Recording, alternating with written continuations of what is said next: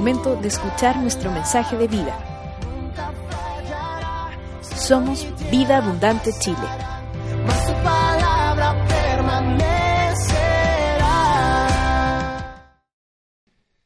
Ya llevamos un poco más de un mes, ¿verdad?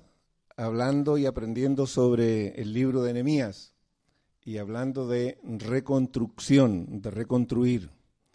Y hoy día me toca a mí cerrar con el libro de Nehemías después de varias exposiciones que ustedes y todos hemos oído acá adelante. Y les invito a que podamos estar muy atentos y luego poder nosotros eh, ir haciendo la práctica de esto, de cómo el libro de Nehemías hoy puede ser tan práctico en cada una de nuestras vidas. El capítulo 13 de, Nehemías se titula Las reformas de Nehemías. Entonces, me parece importante que nosotros entendamos el concepto de reforma, porque no siempre todos tenemos el mismo entendimiento de qué significa la palabra reforma. Y la palabra reforma es aquella que se, se propone proyectar o ejecuta con el, con el objeto de mejorar, enmendar, actualizar o innovar algo. Y cuando nosotros vemos que aparece Nehemías en escena en la Biblia, Nehemías viene a hacer exactamente eso. Porque quizás una de las cosas que tenemos que tener en cuenta para entender todo lo que pasa con el libro de Nehemías es que cuando Nehemías regresa después de 70 años de la cautividad de Israel por el imperio babilónico y regresa a Jerusalén, de repente la impresión que hay en el mundo cristiano es que aparentemente allí no había nadie. Y en verdad eso no es así había quedado un buen número de judíos allí en Jerusalén y en Israel. Y cuando Nehemías vuelve para reconstruir, no es que es él y el grupo que volvió con él, sino que es eh, él más el grupo que volvió con él, más todos los que estaban en Jerusalén. Cuando yo entiendo eso, entiendo, voy a ir entendiendo lo que pasa con el desarrollo del libro de Nehemías y por qué las acciones que Nehemías hace. Y nos vamos a dar cuenta que este pueblo que había quedado, que no había sido llevado a Babilonia, pero que se había quedado en Israel, con muros destruidos, con un templo destruido, y para traerlo a palabras de hoy, con la verdad de Dios destruida, con la palabra de Dios destruida en medio de ese pueblo. Ese pueblo que habían pasado durante 70 años en que no tenían una conformación de, de nación, perdieron lo más importante, perdieron la relación con Dios y perdieron la palabra de Dios. Y eso hace que el pueblo entre en una descomposición. Al punto que cuando vuelve Nehemías, si bien es cierto el imperio babilónico destruyó los muros, destruyó el templo, pero el pueblo que quedó podría por lo menos haber sostenido la verdad de la palabra. Y no lo hizo. ¿Ok? Entonces hago esta aclaración para que podamos ir entendiendo el desarrollo de lo que voy a plantear. Hay tres grandes hitos en la reconstrucción de Nehemías. Primero, el muro. El muro es el primer gran hito de reconstrucción para el pueblo de Israel cuando vuelve, ¿no es cierto?, Nehemías allí a Jerusalén. ¿Y por qué es tan importante la reconstrucción del muro? Porque el muro representa, ¿no es cierto?, seguridad, resguardo, protección del ataque de los enemigos. Restaurar el muro también implica remover muchos escombros, lo que significa mucho trabajo, esfuerzo, cansancio, agotamiento para todos los que participaron en la reconstrucción. Fíjense, solamente la reconstrucción del, muro, cuando ustedes leen el libro de Enemía, y no voy a ir eh, a, los textos atrás, porque aquí ya se leyeron y se mencionaron, ¿no es cierto? Fíjense que una de las primeras cosas que se destaca allí en el capítulo 4 del libro de Nehemías es el cansancio, el agotamiento en un momento de las personas que estaban trabajando y sacando los escombros. Porque dice que eran muchos y el pueblo en un momento se cansó de sacar tantos escombros. Este muro que representa seguridad, resguardo, protección de sus enemigos, daba este gran trabajo, porque era reconstruir el muro más sus puertas. Y las puertas son muy importantes. Luego está la reconstrucción del templo como segundo hito. ¿Y por qué es tan importante la reconstrucción del templo? Recuérdense que cuando los judíos comienzan a reconstruir sus enemigos, Zambalat y sus amigos, ¿qué es lo que hacen? ¿Aplauden al pueblo de Israel porque van a reconstruir? ¿O se burlan de ellos? Se burlan de ellos y además ellos tienen una frase. ¿Van a reconstruir estos débiles judíos? Fíjense cómo veían los no israelitas al pueblo de Israel, débiles judíos. ¿Cómo lo ven a usted sus enemigos? ¿Como fuerte o débil?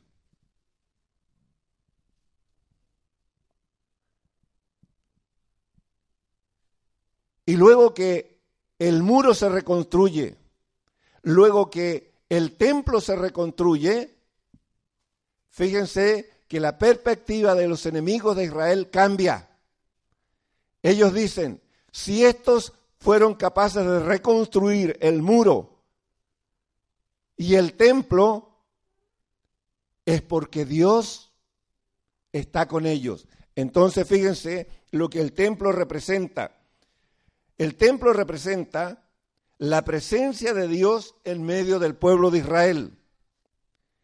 Es la presencia de Dios que los hace fuertes, el Dios que pelea por ellos, el que vence a sus enemigos.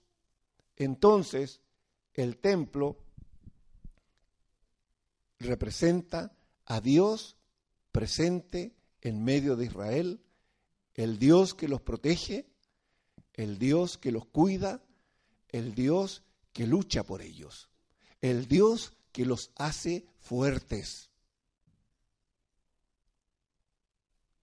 Y eso para los israelitas era sumamente importante.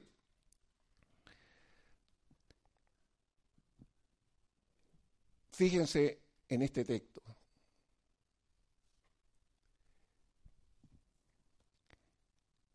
El Dios para los israelitas, el Dios que nos enseña el Dios que nos guía.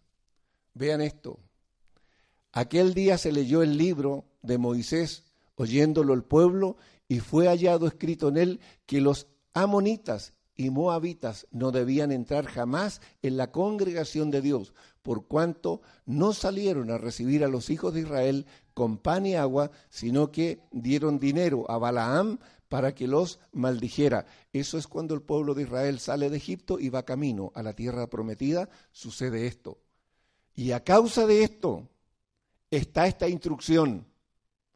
Y si ustedes leen con cuidado, resulta que los amonitas están metidos e incluso emparentados con el pueblo de Israel.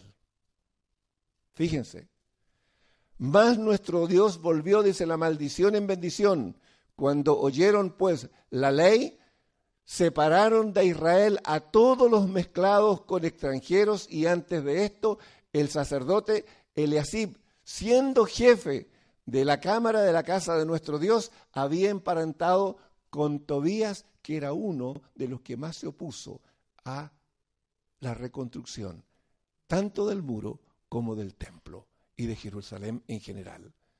Y fíjense cómo este texto ya nos muestra cuán lejos estaban estos. Y el sacerdote, inclusive el sacerdote, que conocía y que debía de enseñar esto, él mismo era un transgresor de algo que Dios ya les había enseñado hacía mucho tiempo. No te emparentas con las naciones que están a tu alrededor.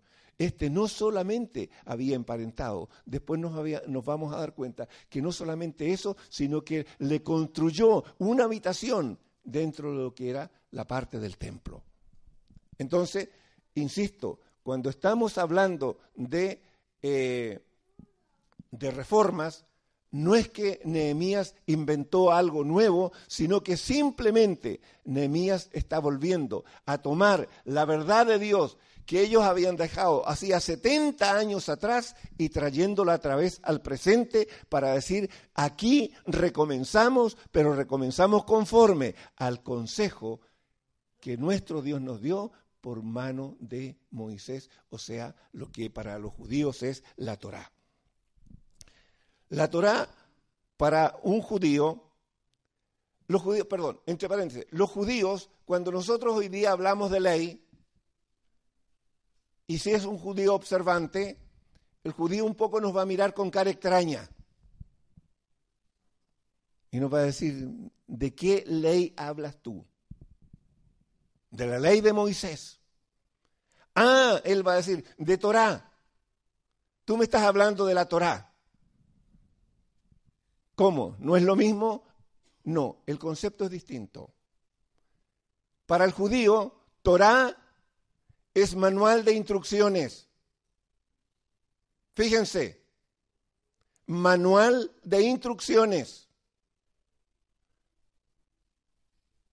O sea, Dios le dio a Moisés el manual de instrucciones para que ellos vivan conforme a esas instrucciones. No una ley, no en el concepto de ley que nosotros tenemos, porque para nosotros la ley es algo rígido. Se dijo y se hizo y si no, tienes una condena por eso. Sin embargo, fíjense, para el judío, Torah es manual de instrucciones. Entonces, en el manual de instrucciones están las enseñanzas y la, y la dirección de Dios para ellos como individuo, como familia y como nación. Fíjense, manual de instrucciones y dirección. Entonces, el concepto para ellos es muy distinto que lo que es para nosotros hoy día.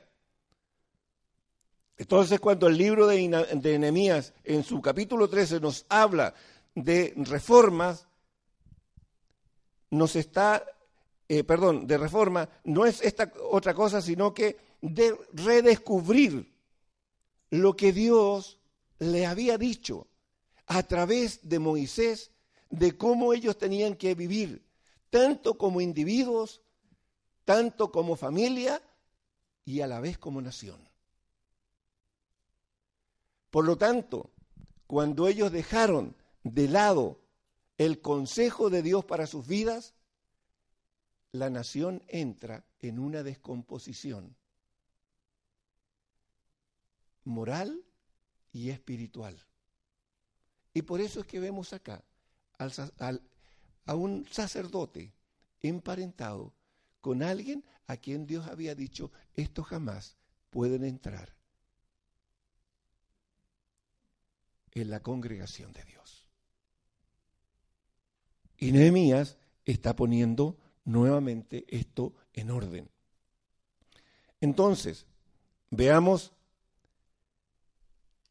qué pasa. Yo dividí el libro de Nehemías en cuatro partes. Del, del eh, Nehemías 13, del 1 al 9. Hay dos cosas que hace Nehemías aquí en, del 1 al 9.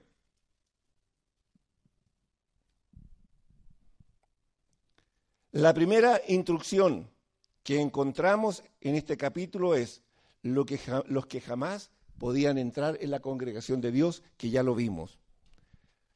Segundo, ¿qué es lo que podemos ver? No emparentar con las naciones vecinas. Fíjense, dos cosas que ya ellos habían quebrantado. Le habían dado lugar en la congregación a gente que nunca debió haber entrado en la congregación y segundo, emparentar con la gente que Dios le había dicho que nunca lo debían de hacer. Entonces, este es el orden que Nehemías comienza a, a, poner. Ustedes si van tomando nota, no lo voy a leer porque si no nos vamos a alargar demasiado, ¿no es cierto? Ustedes van tomando nota para que vayan repasando en casa. Fíjense Vamos primeramente a leer números 22, 5 al 6.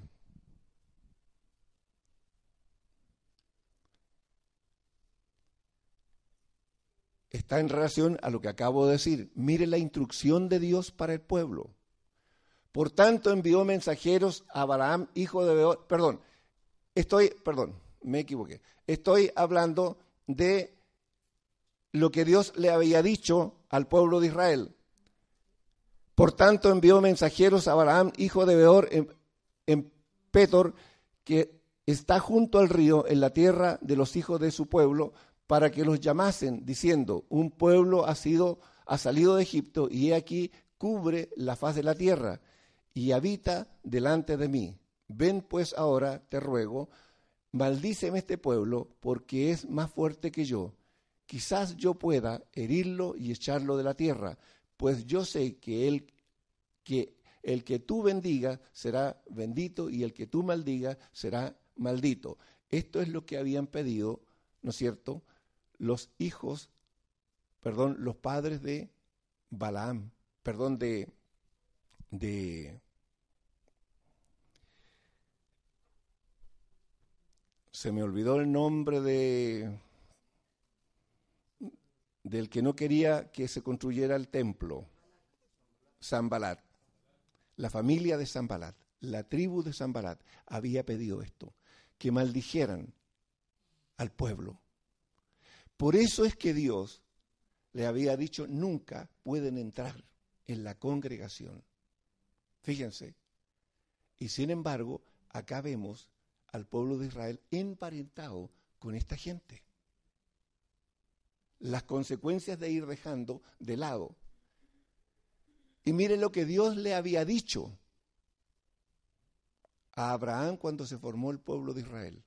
Ojo que esto es muy importante. Bendeciré, bendeciré a los que te bendijeren y a los que te maldijeren, maldeciré. Y serán benditas en ti todas las familias de la tierra. Esta es la bendición que Dios le había dado al pueblo de Israel por medio de Abraham. Y a causa de esto era que esta gente no podía entrar a la congregación, ni mucho menos emparentar con el pueblo de Israel. Ojo con eso. Entonces, nótense cómo el pueblo de Israel había abandonado todos estos mandamientos. Miren lo que Dios le había instruido en Deuteronomios al pueblo de Israel. Cuando Jehová tu Dios te haya introducido en la tierra en la cual entrarás para tomarla, y haya echado delante de ti a muchas naciones, al Eteo, al Jergueseo, al Amorreo, al Cananeo, al Fereceo, al, al eh, eh, eh, Jebeo y al Jebuseo, siete naciones mayores y más poderosas que tú, y Jehová tu Dios los haya entregado delante de ti y las hayas derrotado, las destruirás del todo. No harás alianza, ni tendrás de ellas misericordia, y no emparentarás con ellas, no darás tu hijo, perdón, no darás tu hija a su hijo, ni tomarás a su hija para tu hijo. Por esta razón, porque desviará a tu hijo de en pos de mí y servirán a dioses ajenos. Y el furor de Jehová se encenderá sobre vosotros y te destruirá pronto. ¿Había olvidado este, este mandamiento el pueblo de Israel? Absolutamente sí. Y vean, está la enseñanza de parte de Dios y está la razón para los que tienen hijos e hijas. Anoten esto. No darás tu hija a su hijo, ni tomarás a su hija para tu hijo. ¿Por qué razón? Porque desviarás, desviará a tu hijo de en pos de mí. Si usted no vela por esto y su hijo y su, o su hija se casa con alguien que no sea creyente, su hijo terminará siendo un no creyente. O usted encontrará de repente algún anciano o alguna anciana a los, a los 70 años o más diciendo en algún momento, ¿sabe qué? Esto yo lo aprendí y me lo enseñaron cuando yo era muy niño o muy joven pero nunca lo obedecí. Y hoy día estoy en esta condición. Créanme que los que trabajamos con ancianos nos hemos encontrado muchas veces con esto.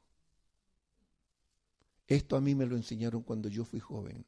Lo que usted me está diciendo aquí me lo enseñaron, pero yo no lo obedecí. Y hoy ese anciano o anciana está en un asilo de ancianos, lejos de su familia, lejos de todo. Lo cuidan personas extrañas. Pero él cuando joven abandonó el mandamiento. Ojo con esto. ¿Qué más? Fíjense. Encontré mismo las porciones para los levitas. Y aquí tenemos otra instrucción. En Nehemías, del 13 al 14, Nehemías sigue restaurando los principios de Dios para el pueblo y enseñándole esto es lo que tienen que hacer. Y esto era otro tema que el pueblo de Dios había dejado de hacer y por eso el desorden en el sacerdocio. El pueblo de Israel tenía que hacer esto. Encontré asimismo que las porciones para los levitas y los no les habían sido dadas y que los levitas y cantores que hacían el servicio habían huido cada uno a su heredad. Entonces reprendí a los oficiales y dije, ¿por qué, ¿por qué está la casa de Dios abandonada? Y los reuní y los puse en sus puestos. Y todo Judá trajo el diezmo del grano, del vino y del aceite a los, a los almacenes. Y puse por mayordomo de ellos al sacerdote Selemías y al escriba Sadoc y de los levitas a Pedaías y al servicio de ellos a Anán, hijo de Sacur, hijo de Matanías, porque eran tenidos por fieles y ellos tenían que repartir a sus hermanos. Acuérdate de mí, oh Dios, dice Nehemías, en orden a esto, y no borres mis misericordias que hice en la casa de mi Dios en su servicio. ¿Qué está haciendo Nehemías? Trayendo el orden que Dios había establecido y que el pueblo había perdido. Entonces, mientras vamos avanzando, yo les invito a reflexionar a cada uno. Usted está viviendo y está aplicando los principios que Dios le ha enseñado desde el momento que usted reconoció a Jesucristo como Señor y Salvador de su vida. Y usted ha empezado a conocer los principios que el Señor enseña. ¿usted los está aplicando o está viviendo simplemente con un conocimiento de estos principios, pero haciendo olvido de ellos y simplemente es un hombre o una mujer religioso que asisten a un lugar y que cumplen con ir a una reunión, cantar, levantar las manos, aplaudir, a lo mejor entregar una ofrenda y un diezmo, pero su vida no está siendo guiada por los principios que Dios ha establecido.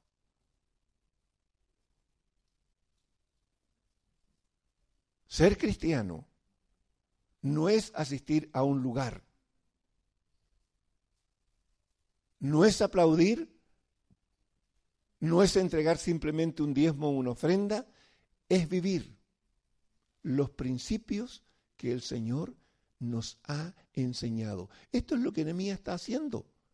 Esto Israel lo sabía, pero lo olvidó y se transformó en un, en un pueblo como cualquiera de las otras naciones. Por eso era tan importante para ellos, si ustedes se dan cuenta, la reconstrucción del muro, la reconstrucción del templo y como nos enseñaban unos domingos atrás, ¿cuántas horas estuvo el pueblo de Israel después de estos 70 años escuchando la palabra de Dios?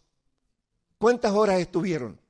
De pie escuchando la palabra y gozándose por volver a oír la palabra, palabra que ellos habían perdido hacía muchos años. ¿Se recuerdan cuántas horas estuvieron allí escuchando y alegrándose? Y, y muchos llorando, porque estaban redescubriendo qué cosa? Esto. Era esto lo que ellos estaban redescubriendo, no era otra cosa.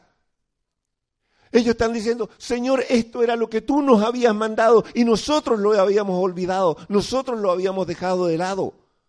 Y cuando ellos lo redescubren, allí en una lectura donde estuvieron seis horas primero y como seis horas después total, como doce horas escuchando la palabra, ellos se gozaban y lloraban, porque esto, la gran mayoría, ahora lo ignoraba, porque lo habían perdido en el camino. ¿Cuáles son los principios, insisto, que tú has dejado en el camino?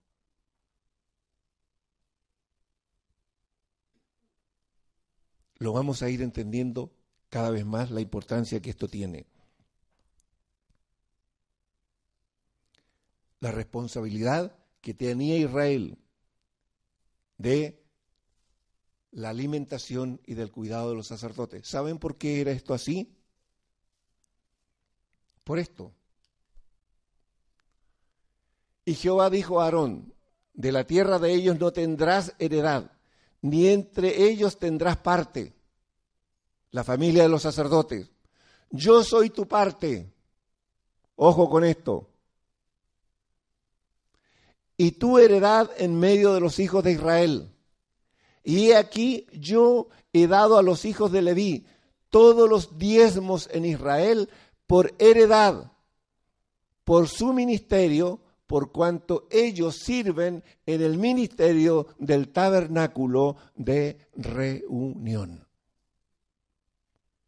Todo Israel, cuando recibieron la tierra prometida, once tribus recibieron tierras. Hubo una sola que no recibió tierras. Y esa es la tribu de Leví. Y Dios a esa tribu le dice, yo soy tu parte, yo soy tu heredad. Fíjense.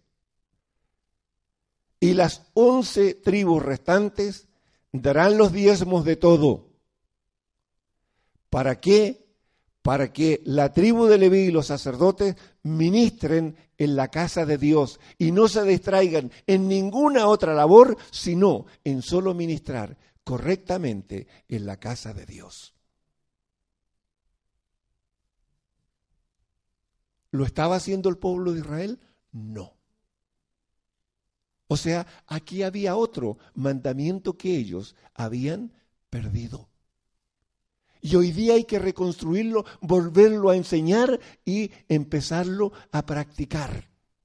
Es como comenzar de cero. Una reconstrucción es como recomenzar de cero. Entonces, cuando nosotros nos replanteamos reconstruir nuestras vidas, estoy diciendo, estoy dispuesto a comenzar de cero y a tomar nuevamente todos los principios que Dios ha establecido e irlos aplicando uno a uno y aprendiendo y avanzando y mejorando cada día. No es el tema que, no, si ya lo leí, ya lo sé, ya tomé conciencia. No, no ese es el tema. El tema es que tomaste conciencia, ahora lo sabes, te haces responsable y te pones a vivirlos. No es simplemente tener un conocimiento intelectual de las cosas, sino es vivirlas. Y esto es lo que Nehemías está haciendo, enseñándole al pueblo a ser responsable y a vivir cada uno de estos principios.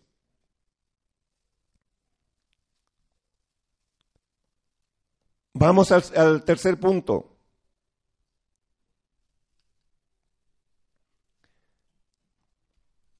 Del 15, Nehemías 13, 15 al 18.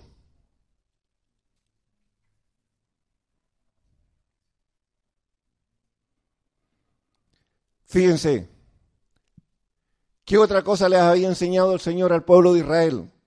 En aquellos días vi en Judá a algunos que pisaban el, pisaban el lagares en el día de reposo.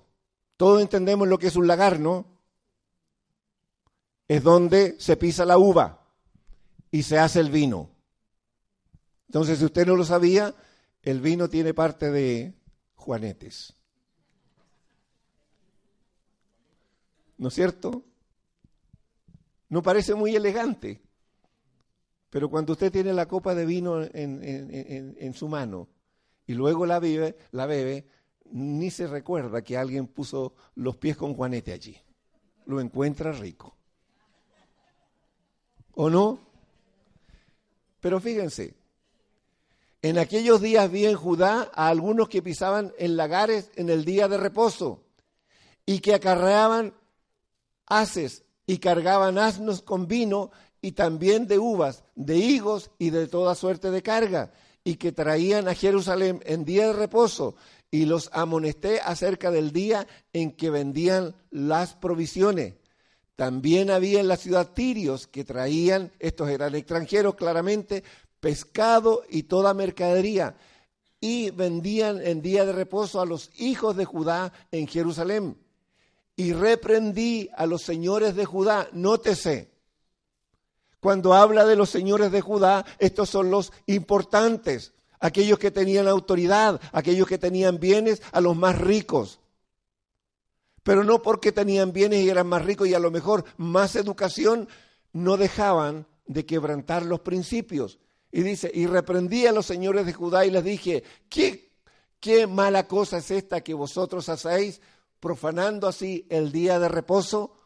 Y si a eso ustedes le agregan que estos son judíos,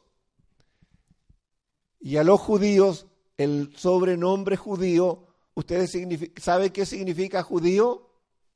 Avaro. Entonces trabajar el día de reposo es más moneda, Kiridi, más masari, más dólar. Entonces trabajemos nomás, porque más trabajamos, más plata tenemos.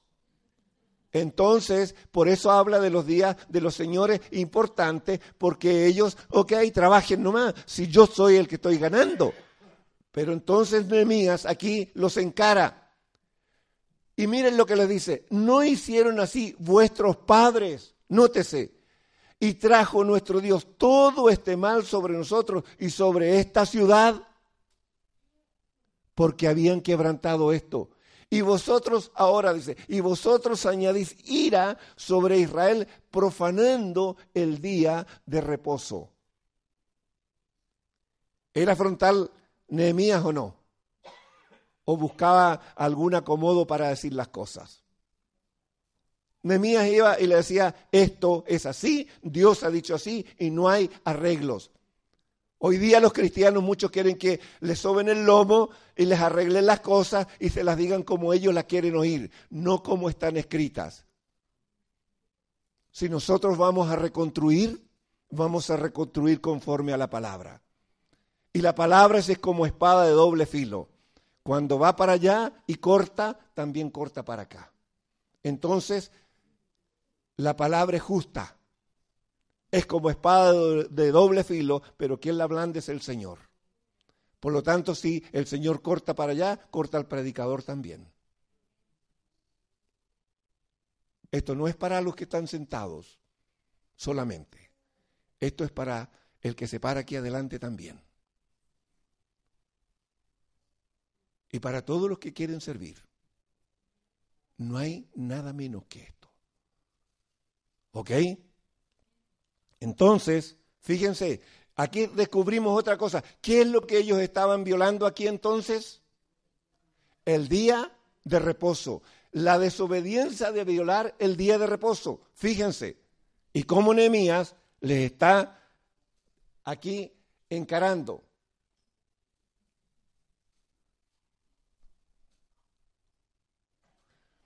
Sucedió pues que cuando, no, fíjense, aquí frente a los extranjeros, sucedió pues cuando iba oscureciendo a las puertas de Jerusalén, antes del día de reposo, dije que se cerrasen las puertas y ordené que no las abriesen hasta después de, del día de reposo. Y puse a las puertas a algunos de mis criados para que en día de reposo no introdujeran carga y se quedaron fuera de Jerusalén una y dos veces los negociantes y los que vendían toda especie de mercadería.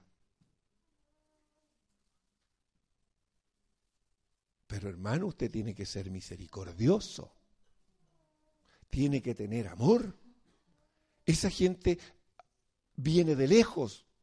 ¿Cómo usted los va a dejar, hermano, Nehemías allá afuera? Van a perder su mercadería. ¿Qué vale más? ¿Mi razonamiento o lo que Dios enseñó? ¿Qué hacemos prevalecer? ¿Nuestros razonamientos o lo que el Señor enseñó? Y les amonesté y les dije, ¿por qué os quedáis vosotros delante del muro? El muro ya estaba terminado, las puertas ya se podían cerrar, por lo tanto no había libre tránsito, podían entrar si es que las puertas estaban abiertas. Y no podían salir si estaban, si estaban cerradas. No podían salir ni podían entrar. Por lo tanto, ¿qué les dice él? Si lo hacéis otra vez, os echaré mano. Y aquí ya entra la parte dura. Desde entonces, dice, no vinieron en día de reposo. Y dije a los levitas que se purificasen y viniesen a guardar las puertas para santificar el día de reposo. Y él dice, también por esto acuérdate de mi Dios y perdóname según la grandeza de tu misericordia.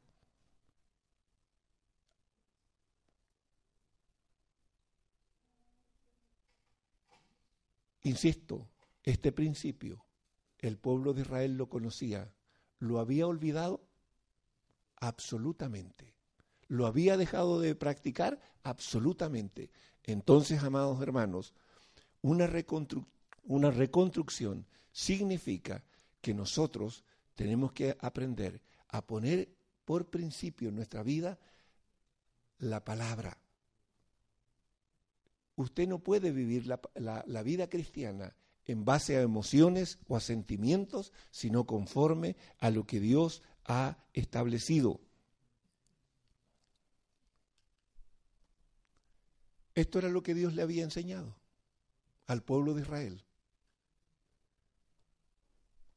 Esto es lo que Dios le está diciendo. Acuérdate que fuiste siervos en tierra de Egipto y que Jehová tu Dios te sacó de ella con mano fuerte y brazo extendido, por lo cual Jehová tu Dios te ha mandado que guardes el día de reposo. ¿Era una sugerencia? Era un mandamiento. Dios lo había establecido y el pueblo de Israel lo tenía que obedecer, pero fíjense, por el texto anterior nos damos cuenta que Israel en ese tiempo era un mover de mercaderías y hacer entraba y salía y no había ningún orden. Pero ellos habían olvidado este mandamiento. ¿Qué es lo que está haciendo Nehemías? Insisto, vuelve y toma el mandamiento y lo pone en el orden que corresponde, en la importancia que corresponde. ¿Ok? Sigamos. Nehemías 13, 23 al 26. ¿Qué nos enseña Nehemías 13? Del 23 al 26.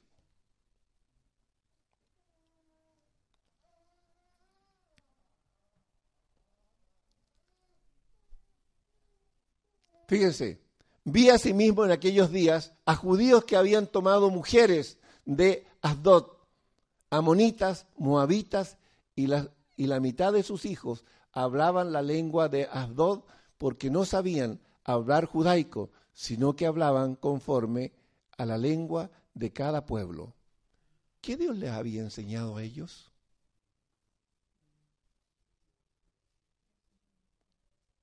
¿Se podían llegar y casar con cualquiera?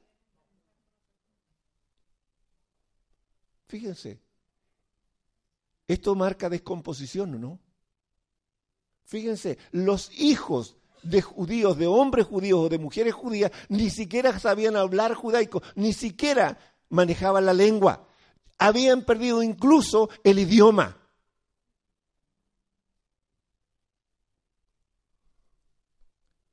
¿Y qué dice eh, Nehemías? Y reñí con ellos y los maldije. Ojo, Nehemías era de armas tomar, ¿no? Y herí a alguno de ellos y les arranqué los cabellos y les hice jurar diciendo, no daréis vuestras hijas a sus hijos y no tomaréis de sus hijas para vuestros hijos ni para vosotros mismos, porque ellos habían sido los primeros en tomar mujeres u esposos de mujeres extrañas no judías. Y les vuelve a recordar lo mismo, miren, no pecó por esto Salomón, rey de Israel. Fíjense, bien que en muchas naciones no hubo rey como él, que era amado de su Dios y Dios lo había puesto por rey sobre todo Israel, aún a él le hicieron pecar las mujeres extranjeras. Qué malas que son las mujeres, ¿no? Porque yo sé que ya están pensando eso, pero los santos hombres son los que caen por culpa de las pecadoras mujeres.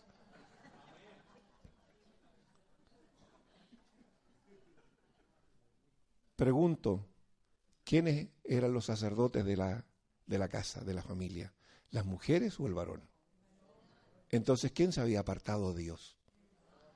Ah, ah, entonces no eran las malas mujeres, eran los irresponsables, los, irresponsables hombres que habían dejado a su Dios y a causa de eso se había corrompido su familia. ¿O no? Ah, empezamos a entender distinto, ¿verdad? Ok. ¿Qué más? Pregunta que les hace Nehemías. Y obedeceremos a vosotros para cometer todo este mal tan grande de, prevaricar contra nuestro Dios tomando mujeres extranjeras. ¿A quién, le, ¿A quién le hacemos caso? Y uno de los hijos de Joyada, hijo, nótense, del sumo sacerdote Eliasib, era yerno de Sanbalat, de uno de los que primero se opuso cuando Israel quiso comenzar a reconstruir y fue uno de los burladores y menospreciadores del pueblo de Israel. Y sin embargo, siendo este, fíjense,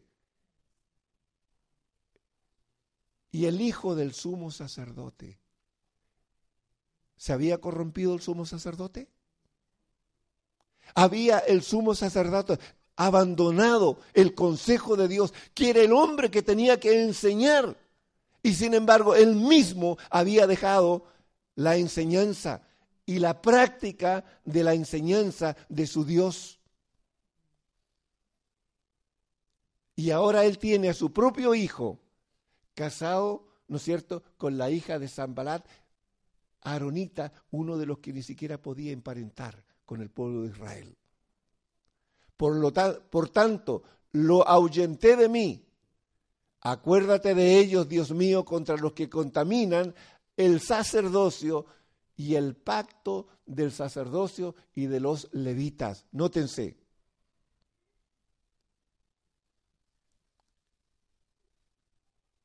¿Ven la palabra contaminación ahí? ¿Y las consecuencias? ¿Qué cosas son las que nosotros podemos hacer y las que no podemos hacer? Y las cosas que nos van a contaminar y las que no, no. Ojo.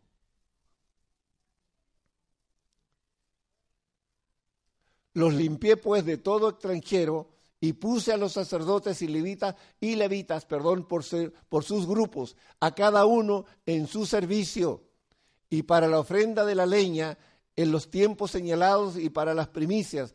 Acuérdate de mi Dios mío para bien. Fíjense los distintos trabajos que habían. Si nosotros leemos con cuidado, los levitas no todos eran sacerdotes. Habían distintas funciones, pero todo este, toda esta tribu, todo este pueblo se había contaminado con la desobediencia y habiendo dejado de lado la práctica de los mandamientos de su Dios. Fíjense, y volvemos a reiterar el principio. Por tanto, no harás alianza. ¿Qué significa alianza? Pacto, ¿no es cierto? No harás pacto. ¿El matrimonio es una alianza? ¿Sí o no? Es una alianza, ¿verdad? Es un pacto. Entonces dice, por lo tanto, no harás alianza con los moradores de aquella tierra. Y nótense, por esta razón, ahí está la razón, porque fornicarán en pos de Dios, de sus dioses, y ofrecerán sacrificios a sus dioses, y te invitarán O sea, yo tengo que pensar cuando alguien me invita a dónde voy y a qué voy, ¿o no? ¿O llego y voy?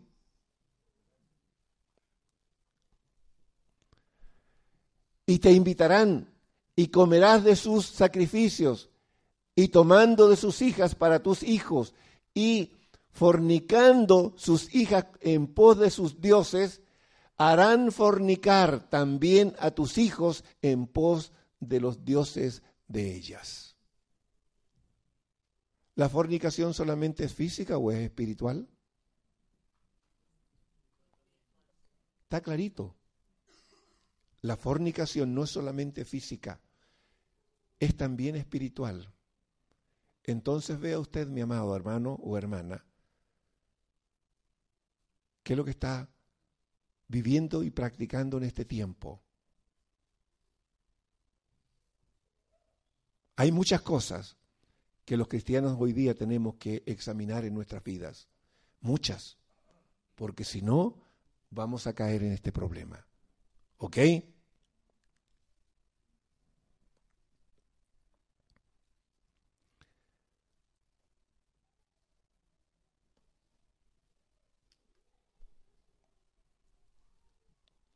¿Se recuerda de ese texto? ¿Les hace sentido ahora ese texto?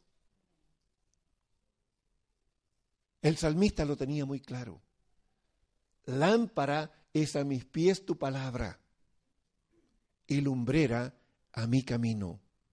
Cuando el pueblo de Israel dejó la palabra de lado, dejó la lámpara de lado y dejó la lumbrera de lado y la nación se corrompió. Porque dejó de tener la dirección de Dios para su vida.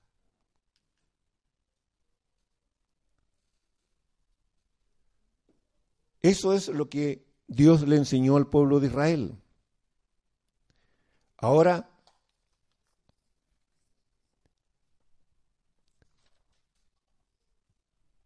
¿cómo hacemos práctico esto para nosotros? Hemos dicho que el libro de, Nehemías tiene tres grandes hitos. Primero es la reconstrucción del muro y las puertas que requiere mucho trabajo y donde hay mucho escombro que se tiene que sacar. O sea, toda reconstrucción en el fondo tiene que mover mucho escombro. ¿Cuáles son los escombros de mi vida?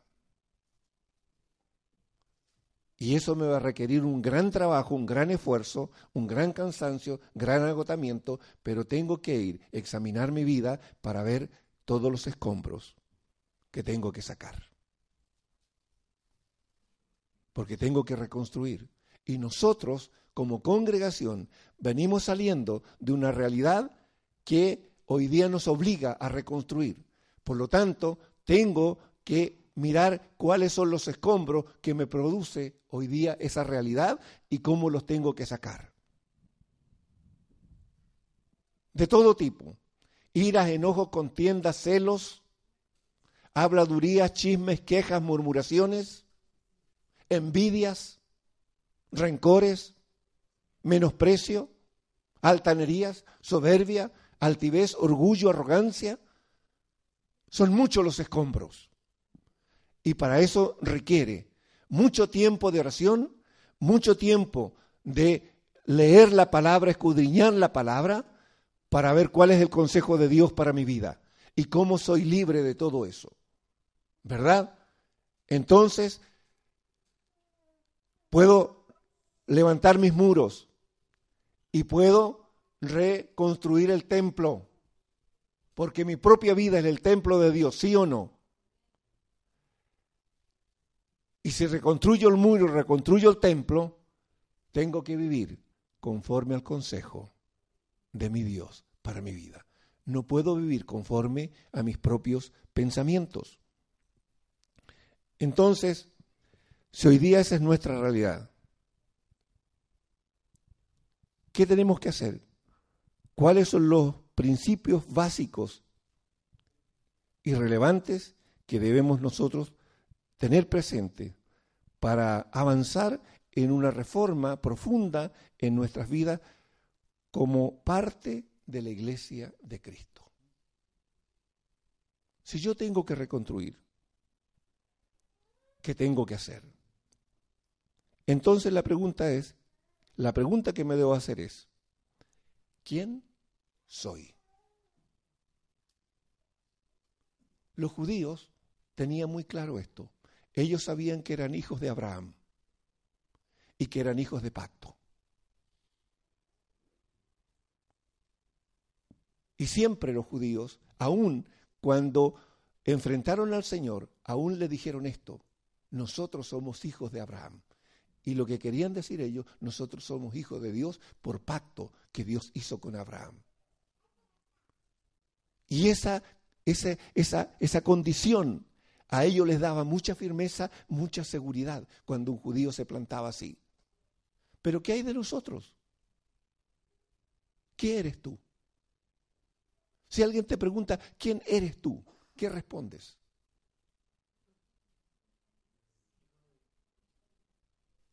Fíjense, Pablo, apóstol de Jesucristo por la voluntad de Dios, a los santos fieles en Cristo Jesús que están en Éfeso, gracia y paz a vosotros de Dios, nuestro Padre. Primera cosa, ¿qué establece Pablo ahí? No, ¿qué establece ahí? De nuestro, dice, de, de Dios nuestro Padre y del Señor Jesucristo. ¿Qué está estableciendo? La paternidad de Dios. No es simplemente Dios. Él es Dios, sí es Dios. Pero para nosotros es mucho más que Dios. Pablo lo está diciendo. De Dios nuestro Padre y del Señor Jesucristo. Bendito sea el Dios y Padre. Vuelve a repetir lo mismo de nuestro Señor Jesucristo, que nos bendijo con toda bendición espiritual en los lugares celestiales en Cristo Jesús según nos escogió en Él antes de la fundación del mundo, para que fuésemos santos y sin mancha delante de Él, en amor, habiéndonos predestinado para ser adoptados como hijos suyos por medio de Jesucristo, según el puro afecto de su voluntad, que es usted un hijo de Dios.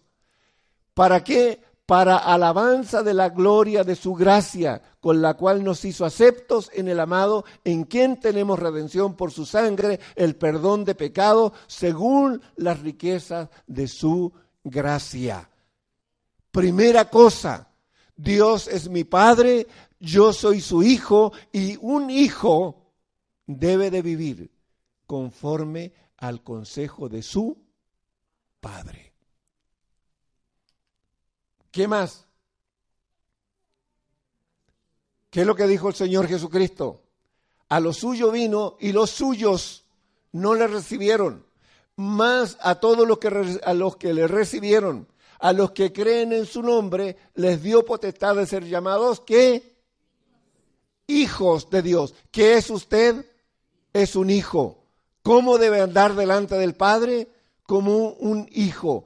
¿Y cómo usted va a aprender a andar como un hijo de Dios? ¿Cómo lo aprende? Conociendo la palabra, porque ese es el consejo.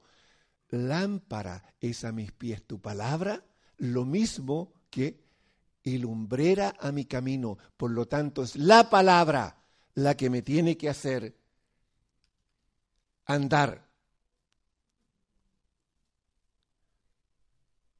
Mire, más ahora, más ahora que habéis sido libertados del pecado y hechos siervos de Dios, tenéis por vuestro fruto la santificación y como fin la vida eterna.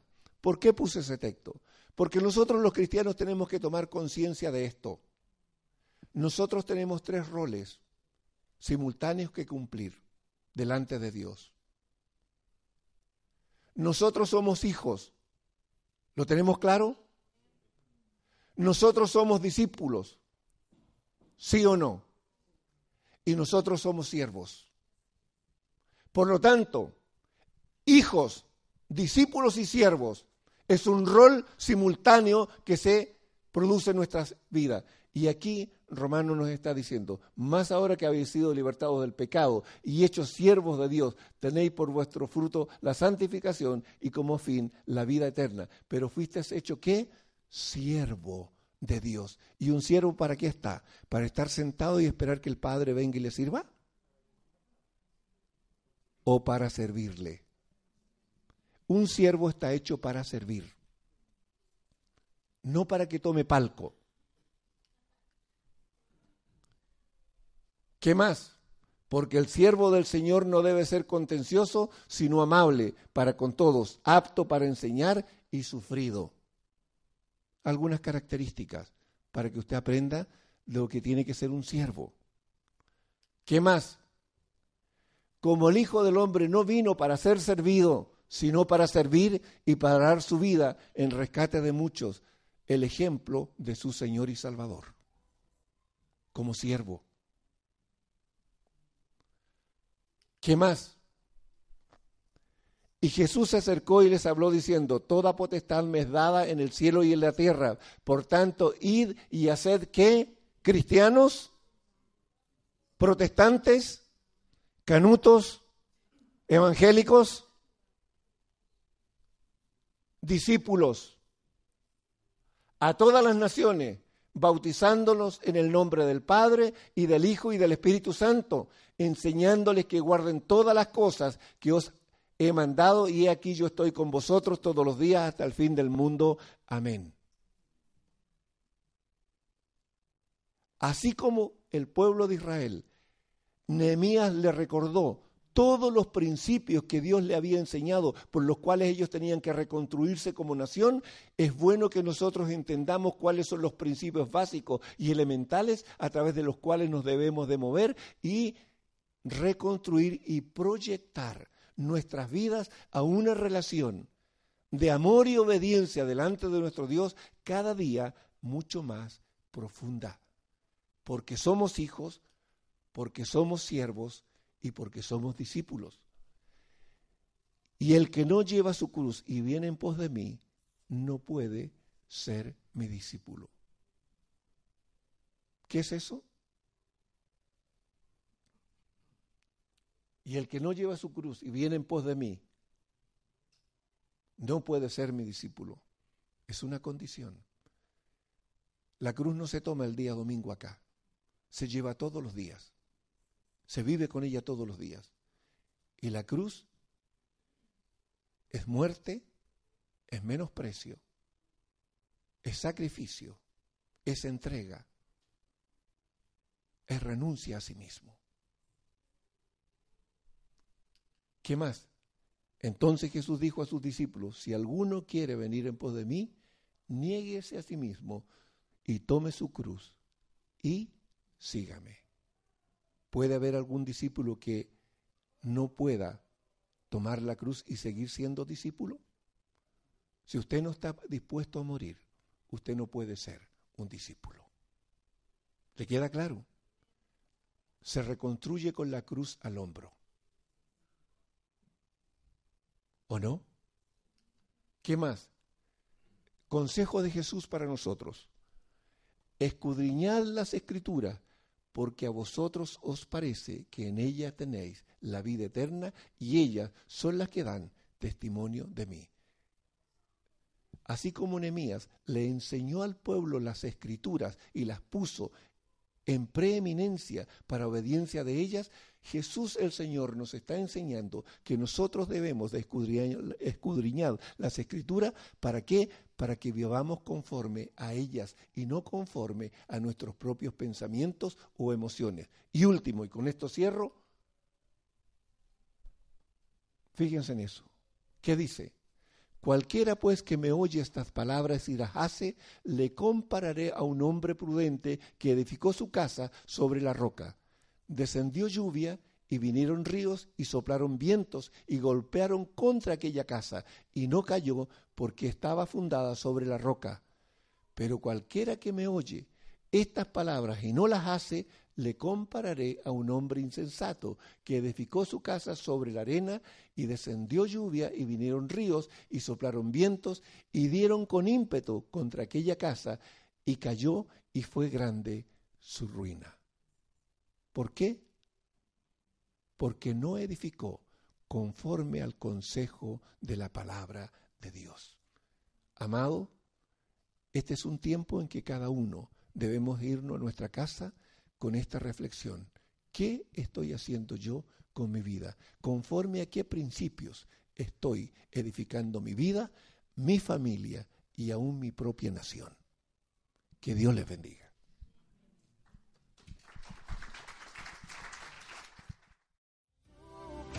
palabra, vida abundante.